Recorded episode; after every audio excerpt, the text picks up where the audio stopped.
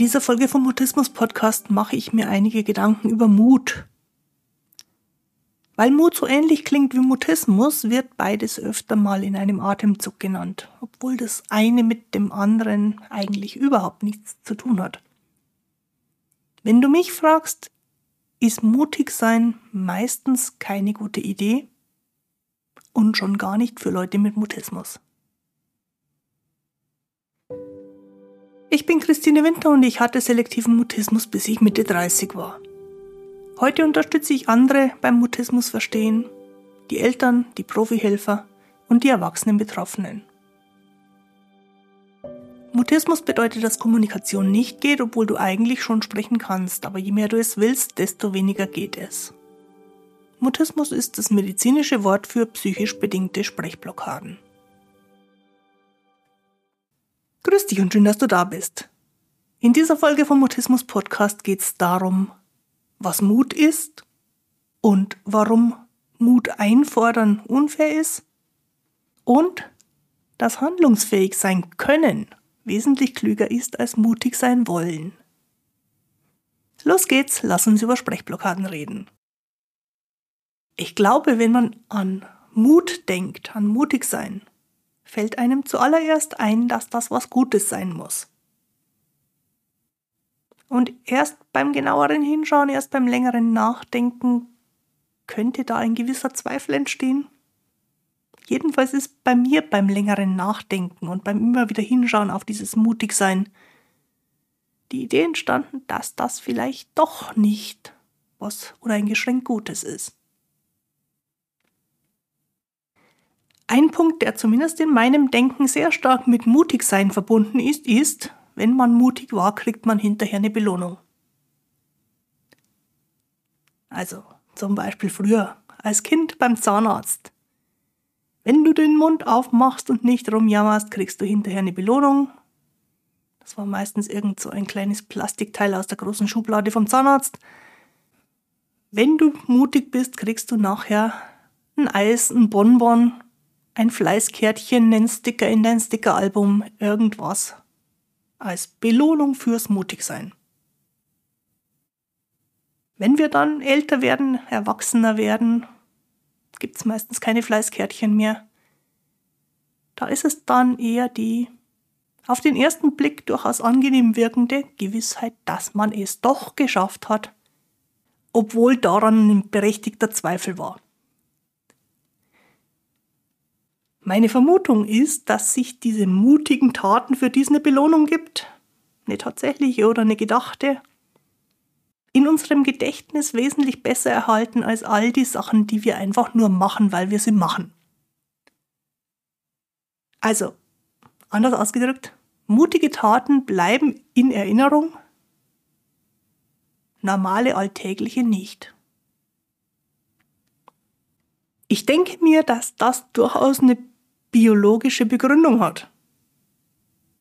Wenn etwas von uns große Überwindung gefordert hat, dann merken wir uns das.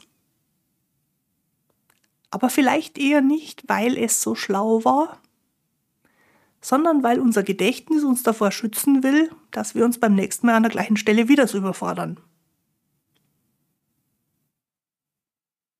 Ein wichtiges Prinzip für unser Hirn ist nämlich Energiesparen.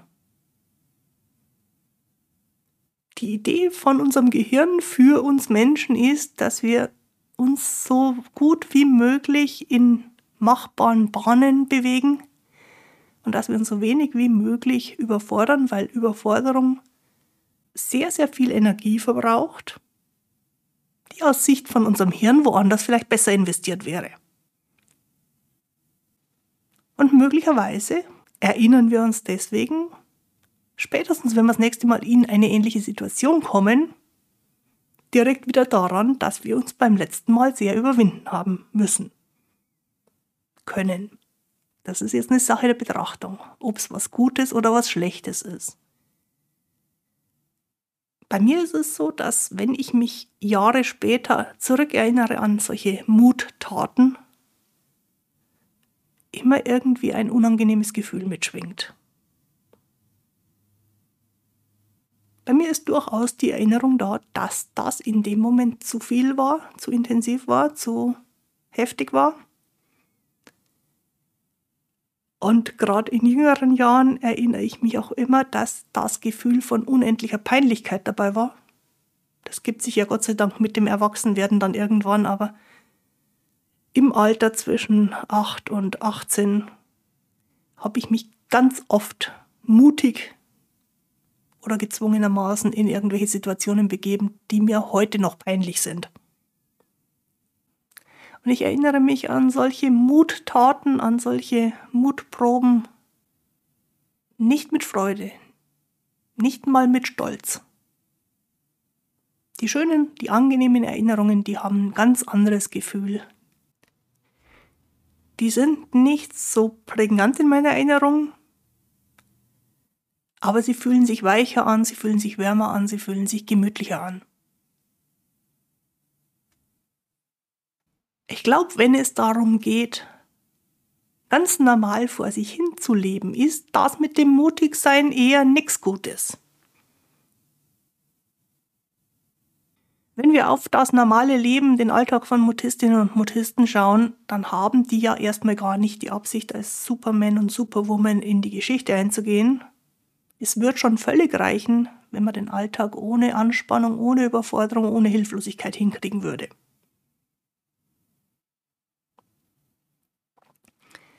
Wobei Superman und Superwoman, die Superfrauen und die Supermänner in unserer Zeit in echt sind vermutlich eher die, die genau wissen, wie man ein Leben hinkriegt, ohne dass man in eine Panikattacke läuft, ohne dass man in Zwangsgedanken hängen bleibt und ohne dass man sich in eine Blockade lenkt. Vielleicht ist ganz normal und alltäglich dahinleben schon ziemlich super. Also ein normales Leben, so wie es für uns vorgesehen ist, so langweilig und so abenteuerfrei wie nur irgend möglich. Wenn man sich nicht ins Abenteuer stürzt, heißt das ja nicht, dass man nichts erreicht. Vielleicht eher im Gegenteil. Ganz viele Dinge, die wir den ganzen Tag machen, sind kein Abenteuer. Und ganz viele Dinge, die sich erstmal anfühlen, als ob sie ein Abenteuer werden könnten, könnte man sich auch kleiner machen, sodass sie alltäglicher werden. Und es gibt eine Menge Dinge, die wir erreichen, die unser Leben ausmachen, die in jedem Moment passieren, ohne dass es eine Überwindung kostet. Jedenfalls ohne dass es eine große Überwindung kostet. Lebenswichtige Dinge wie Einatmen, Ausatmen, wieder einatmen. Essen, wenn man hungrig ist. Schlafen, wenn man müde ist. Und irgendetwas machen, wenn man irgendetwas machen will.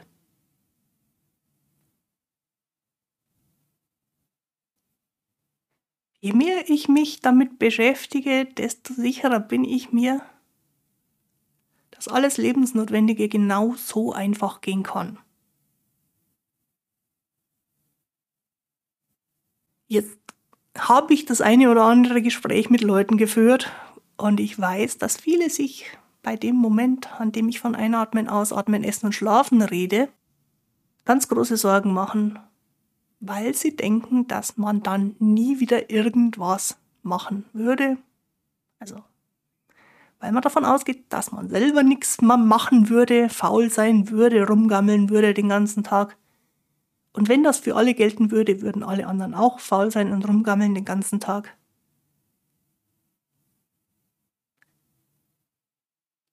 Und ich kann den Gedankengang total nachvollziehen. In der Realität, in Wirklichkeit kenne ich aber keinen einzigen solchen Fall, wo sich Menschen nur noch auf Einatmen, Ausatmen, Essen und Schlafen beschränken. Irgendwas macht jeder. Alle Menschen machen Dinge, Und zwar Dinge, die diese einzelne Person nicht überfordern. Der eine stürzt sich in eine wissenschaftliche Karriere und hat dabei total Spaß. Der andere macht Musik, schreibt ein Buch. Ich lerne immer wieder Menschen kennen, die sich ganz tief in Verwaltungstätigkeiten stürzen und sich da total wohlfühlen. Es gibt Menschen, die Gespräche mit Menschen führen und sich dabei total wohlfühlen. Es gibt Menschen, die alle möglichen Dinge machen und davon jedenfalls die allermeiste Zeit nicht überfordert sind. Manchmal tun wir auch Dinge, die uns davon ablenken sollen, dass wir gerade überfordert sind.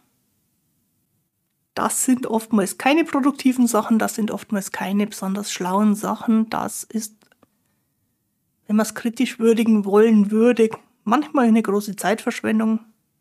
Ich kann das auch ziemlich gut. Also, ich glaube, auch das ist sehr, sehr normal und sehr, sehr menschlich. Aber was wir mal festhalten können, ist, niemand tut dauerhaft nichts. Jeder tut was. Und das, was getan wird, ist die meiste Zeit keine große, mutige Tat, sondern irgendwas Alltägliches, Normales.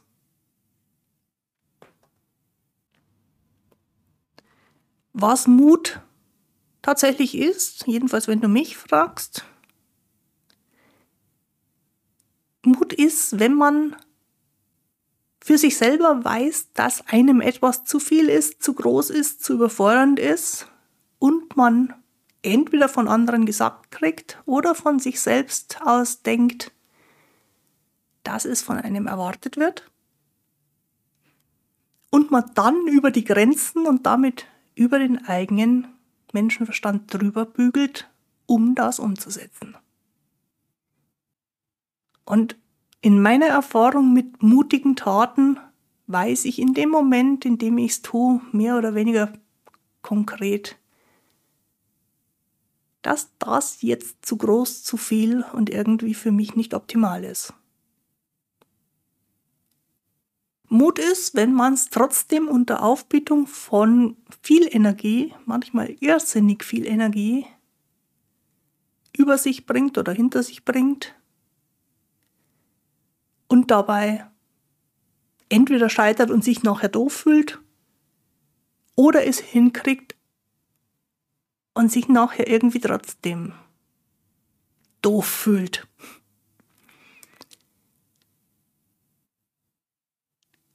Und wenn beim nächsten Mal das gleiche Thema wieder aufkommt, dann wird man noch mehr inneren Widerstand haben weil die Erfahrung, die man gemacht hat, beim letzten Mal keine wirklich gute war.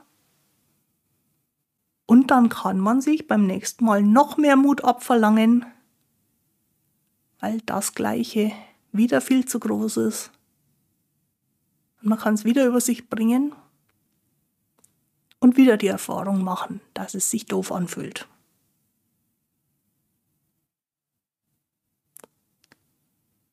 Es ist nicht wahnsinnig logisch, aber ganz viele Menschen leben einen großen Teil ihres Lebens genauso.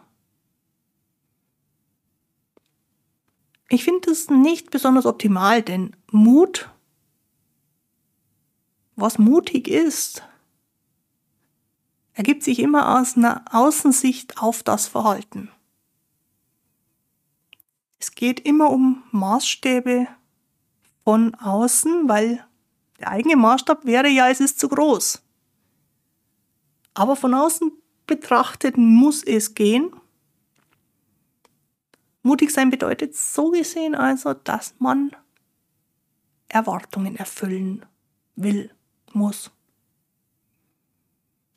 Wenn wir, wenn wir noch klein sind, am Anfang unseres Lebens, sind das Erwartungen, die von Erwachsenen kommen Entweder weil die Erwachsenen das von dem Kind möchten und so kundtun, oder vielleicht auch, weil das Kind bei den Erwachsenen sieht, wie man zu sein hat. Und dann entsteht das Konzept von mutig sein. Eigentlich ist man noch zu klein dafür, aber das muss jetzt. Wenn man als Kind dann etwas älter wird, dann sind es meistens zusätzlich zu den Erwachsenen auch die anderen Kinder. Oftmals auch da die etwas älteren Kinder, die schon mehr können. und man versucht sich mutig dahin zu entwickeln. Und wenn man dann erwachsen ist, geht es vor allen Dingen um Erwartungen, die man sich selber ausgedacht hat. Weil man sich vorstellt, was andere von einem erwarten könnten. In meinem Berufsleben, vor allem in meinem Berufsleben als Angestellte, habe ich unglaublich viele Ideen davon im Kopf gehabt, was ich alles leisten müsste. Ich habe nie bei meinem Vorgesetzten nachgefragt, ob der das auch so sieht. Jetzt mit einigem zeitlichen Abstand bin ich mir relativ sicher, wenn ich gefragt hätte, hätte man mir signalisiert, dass das alles so gar nicht gemeint ist, wie ich es mir ausgedacht habe. Das hat mich zu einer guten Mitarbeiterin gemacht, weil ich in vorauseilendem Gehorsam ohne Auftrag irgendwelches Zeug erledigt habe. Es hat mich über die Jahre meiner Angestellten-Tätigkeit insgesamt dreimal in den Burnout geführt, was nichts in der Sache ist. Vielleicht ist das auch der Grund, warum ich mit diesen Erwartungen ob es um die eigenen Erwartungen oder die Erwartungen, die man anderen in die Schuhe schiebt, geht. Relativ kritisch geworden bin. Denn wenn man über seine Grenzen hinaus sich mutig in Herausforderungen stürzt, kostet es einfach unglaublich viel Energie. Und ob was mutig war, ob was als mutige Tat bewertet wird, erfährt man selber oft erst hinterher durch die Reaktion der anderen.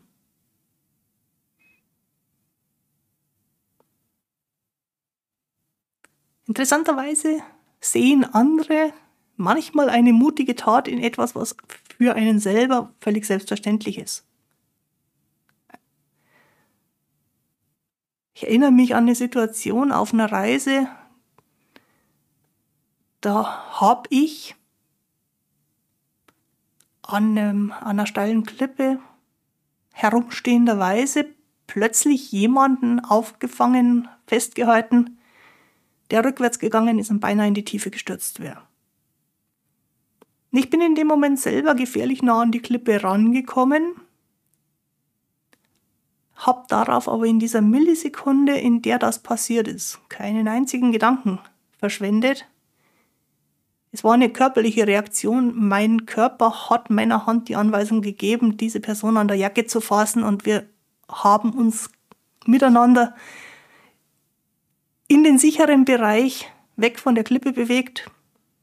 Und die Situation ist gut gegangen. Wir beide sind dann nachher oben an der Klippe gesessen und dann erst ist, glaube ich, uns allen beiden bewusst geworden, dass das eine Gefahrensituation war. Ich hätte aber gar nicht anders handeln können. Und dann sind andere Leute, die von weitem beobachtet haben, was da passiert ist, näher gekommen und die haben mir dann gesagt, dass sie finden, dass ich wahnsinnig mutig war. Das hat für die so ausgesehen. Für mich war es in dem Moment gar nicht zur Diskussion gestanden, irgendwas zu entscheiden. Ich habe, also es hat in mir keine, keinen Denkprozess gegeben, es war ein körperlicher Reflex. Und erst nachher ist mir alles, was damit dranhängt, die Gefährlichkeit für den anderen, für mich, ob ich das richtig oder falsch mache, ins Bewusstsein gekommen. Und wenn ich heute dran zurückdenke, es ist schon etliche Jahre her, dann denke ich mir, was für ein Glück, dass ich da gestanden bin. Ich denke aber nicht, gut, dass ich so viel Mut aufgebracht habe. Ich habe nämlich gar nicht so viel Mut. Schon gar nicht, wenn ich am Rand von einer hohen Klippe stehe.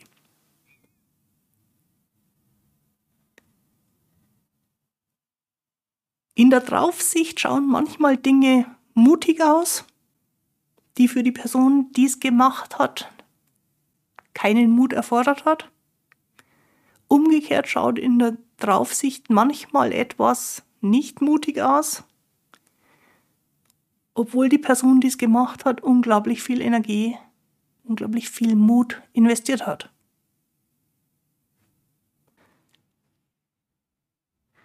Bei der Frage, was Mut tatsächlich ist, komme ich deswegen zum Ergebnis, ganz vieles, was mit Mut zu tun hat, ist eine Bewertung von Verhalten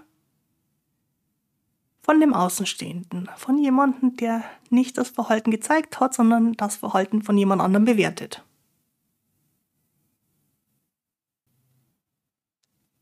Wenn es um Kinder geht, Kinder lernen unglaublich schnell anhand von der Bewertung von anderen. Und wenn man von dem Kind erwartet, dass es Mut demonstriert, dann wird es sein Bestes tun und versuchen, Mut zu demonstrieren. Und das ist dann nicht die eigene Idee von dem Kind, aber es ist ein Konzept, von dem das Kind lernt, dass man das haben sollte. Und ich kann mir gut vorstellen, dass das für Kinder, die nicht mit Blockaden auf Überforderung reagieren, auch ein guter Entwicklungsschritt ist sich mutig zu erleben, das Konzept zu übernehmen, dass man sich in ein Abenteuer stürzen kann. Jedenfalls vermute ich, dass es für Kinder, die nicht mutistisch sind, nicht so schlimm ist, mutig sein zu wollen. Ich selber kann es nicht beurteilen, ich war ja ein Kind mit Mutismus.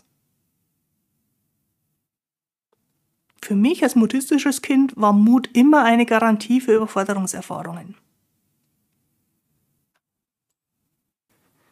Und weil Überforderung immer eine Blockade auslöst, war alles, was ich besonders mutig empfunden habe, für mich auch immer eine Garantie für eine mutistische Blockade. Oder wenn die Blockade in dem Moment, in dem ich mutig war, noch nicht da war, hinterher für das schreckliche Gefühl, dass ich mich wie ein Zombie verhalten habe. Weil ich was tue, was ich nicht bin.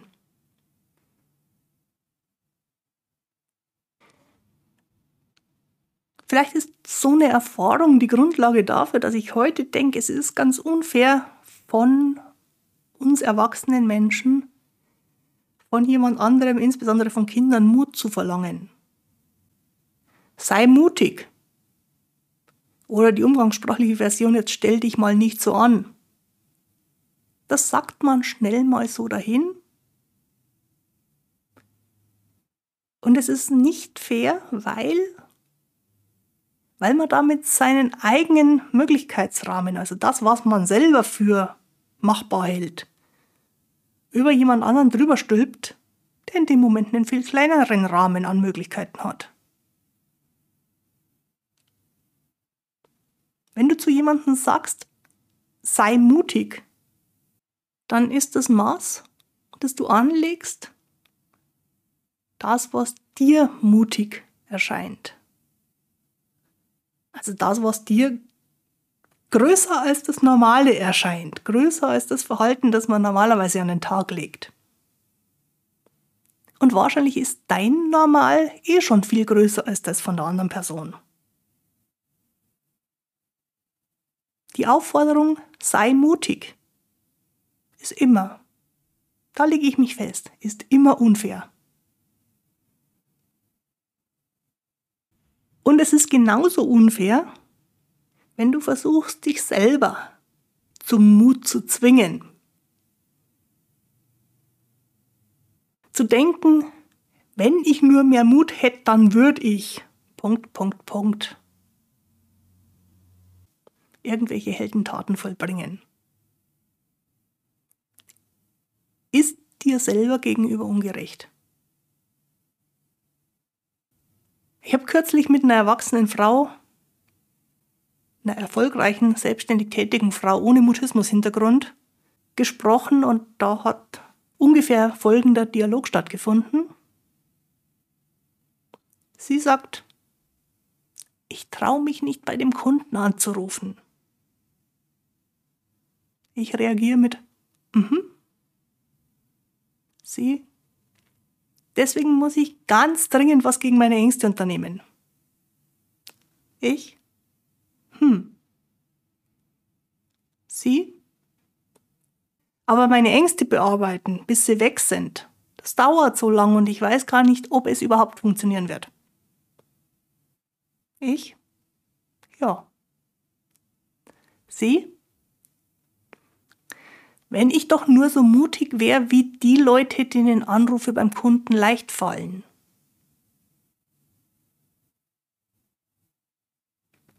Ich? Hm. Sie? Was soll ich denn jetzt machen? Ich? Wie wäre es, wenn du das Mutigsein einfach weglässt? Wie könnte es gehen, ohne dass du Angst hast und ohne dass du Mut brauchst?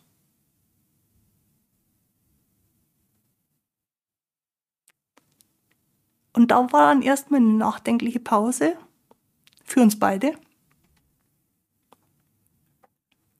Denn wenn Mut keine Rolle spielt, dann haben Ideen, Geistesblitze, spontane Einfälle eine Chance. Und das, was einem dann einfällt, das bringt gar keine Angst oder gar keine Hilflosigkeit mit sich. Meiner Gesprächspartnerin ist dann eingefallen, dass sie den Kunden erstmal eine Mail schreiben könnte und einen Termin anbieten oder um einen Termin bitten kann. Sie weiß nämlich von sich, wenn ihre Kunden ein Gespräch haben möchten, hat sie überhaupt kein Problem damit, ein Gespräch anzubieten. Wenn jemand ihr schreibt und mit ihr reden will, dann käme sie nicht im Traum auf die Idee, dass das Gespräch von ihr Mut brauchen wird. Was für mich daran sehr schön ablesbar ist, ist, wenn du dich nicht in die Hilflosigkeit zwingst, dann ist das Thema Mut kein Thema mehr. Und deswegen ist es unfair, wenn du dich selber mit der Forderung traktierst, dass du mutig sein müsstest. Meiner Meinung nach ist es letzten Endes nicht klug, Mut zum Kriterium für Handeln zu machen. Mut ist nämlich nicht lebensnotwendig, Handlungsfähigkeit schon.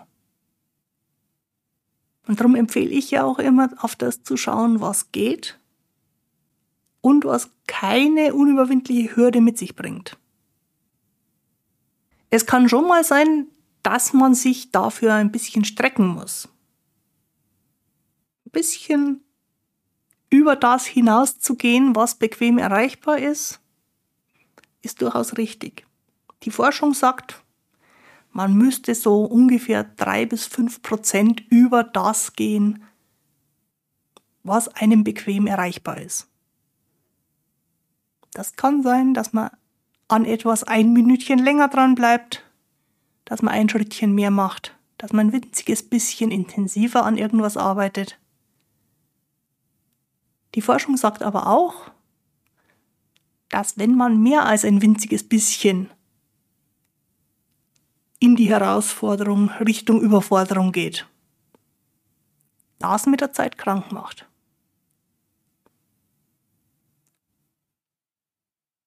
Und daraus ergibt sich, dass Mut, also das über die eigenen Fähigkeiten hinausgehen, sich überwinden, Abenteuer suchen, Hilflosigkeit in Kauf nehmen, kein Konzept für den Alltag ist, sondern allenfalls für gelegentliche Ausnahmefälle und da auch nur so weit, wie es gut tut. Das heißt nicht, dass das, was im Bereich der eigenen Handlungsfähigkeit liegt, immer mit Entspannung gemacht wird. Das kann einen schon auch mal nervös machen. Frag nicht, wie es in mir drin ausschaut, kurz bevor ich für einen Vortrag auf die Bühne gehe. Da ist ganz viel Anspannung, da ist ganz viel Gefühl, dass jetzt ein Auftrittsmoment ist. Früher habe ich es Lampenfieber genannt, inzwischen nenne ich es den Moment, wenn es losgeht. Aber ich weiß, auch aus Erfahrung, auch weil ich mich daran getastet und eingearbeitet habe, dass ich es kann.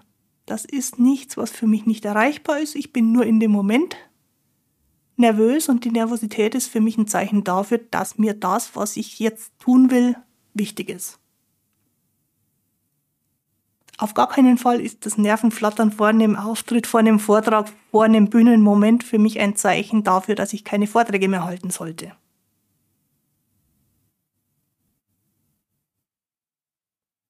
Weil ich weiß, dass ich das kann, ist es für mich auch nicht besonders mutig, auf eine Bühne zu gehen. Es ist einfach normal geworden, dass da immer eine gewisse, manchmal heftige, manchmal etwas entspanntere Nervosität da ist. Und dann geht's los und dann bin ich da und dann funktioniert's.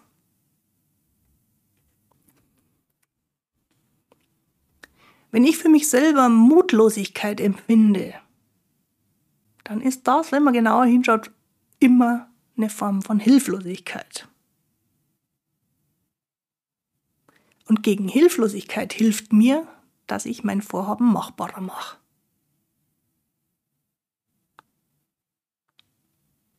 Meistens wird es beim machbarer Machen kleiner oder es ergeben sich mehrere kleine Schritte, die ein größeres Ziel erreichbarer machen.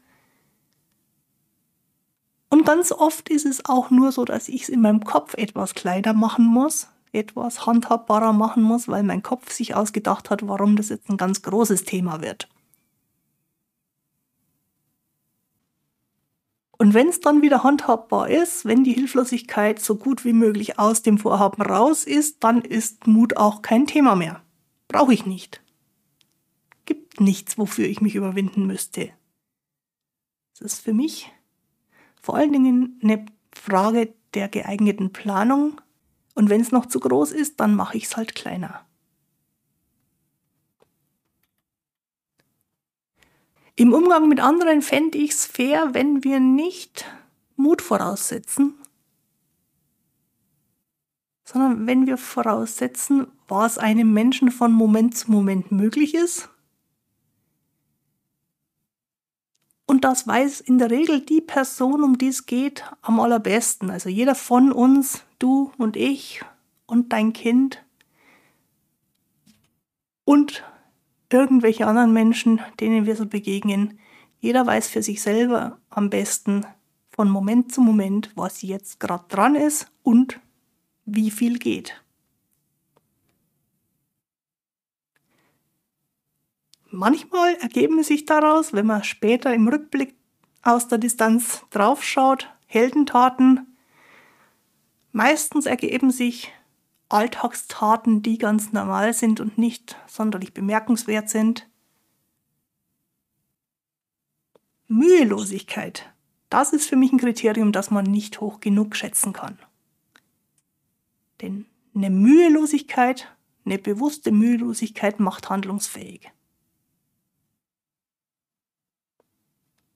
Und das ist definitiv für Mutistinnen und Mutisten wichtig und ziemlich sicher auch für alle anderen Menschen. Solange wir handlungsfähig sind, solange wir in einem sicheren Fahrwasser sind, kann kommen, was mag. Wenn wir, in die, wenn wir in die Überforderung rutschen, dann wird es eng für Menschen mit Mutismus oder für Menschen, die mal Mutismus hatten, schneller für alle anderen aber auch ziemlich bald danach. Handlungsfähigkeit erkennst du übrigens daran, dass sie dich hinterher nicht stolz, sondern zufrieden macht. Und ich möchte dich mit der Frage in deinen persönlichen Alltag schicken, wie es denn wäre, wenn du von nun an dich und die Menschen um dich herum beim Handlungsfähigsein unterstützt und beim Einsatz von Mut einbremst.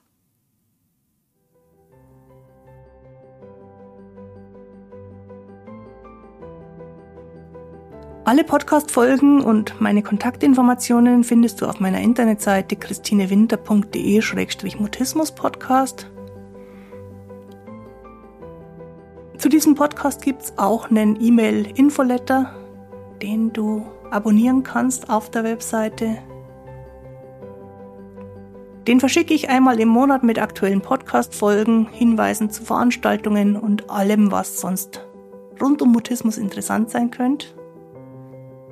Trag dich also gern mit deiner E-Mail-Adresse ein auf christinewinter.de-mutismus-podcast. Jetzt wünsche ich dir eine gute Zeit. Bis zum Wiederhören. Tu dir gut. Deine Christine Winter.